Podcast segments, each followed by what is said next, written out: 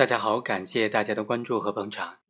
我们知道，男女朋友之间如果发生矛盾的话，这种小打小闹是非常正常了。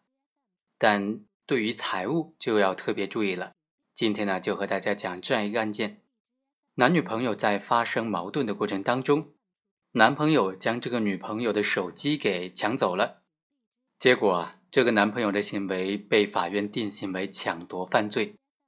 好，我们来看看这个案件。首先来看看刑法法条的规定。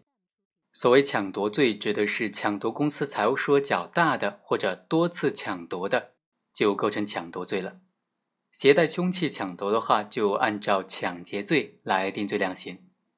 我们来看看这个案件，检察院就指控，在二零一三年的七月份，李某通过网络结识了被害姚某，两个人不久就确立了恋爱关系。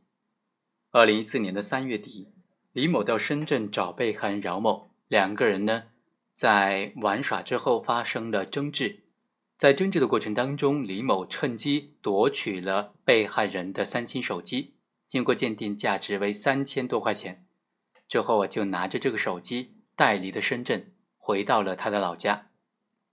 二零一四年五月份，李某对于被害人姚某分手的要求不满，于是呢就陆陆续续的。使用电脑、手机等等登录被害人的 QQ，并且将他掌握的被害人的裸照等等私密的照片发送到各大 QQ 群。被害人姚某得知这种情况之后，李某就以停止发送这些私密照片为由，向他索要了人民币五万多块钱。在无奈之下，被害人就支付了三万多块钱，并且马上报警了。那对于这样的李某的行为该怎么定性呢？公诉机关就认为李某的行为构成抢夺罪、敲诈勒索罪。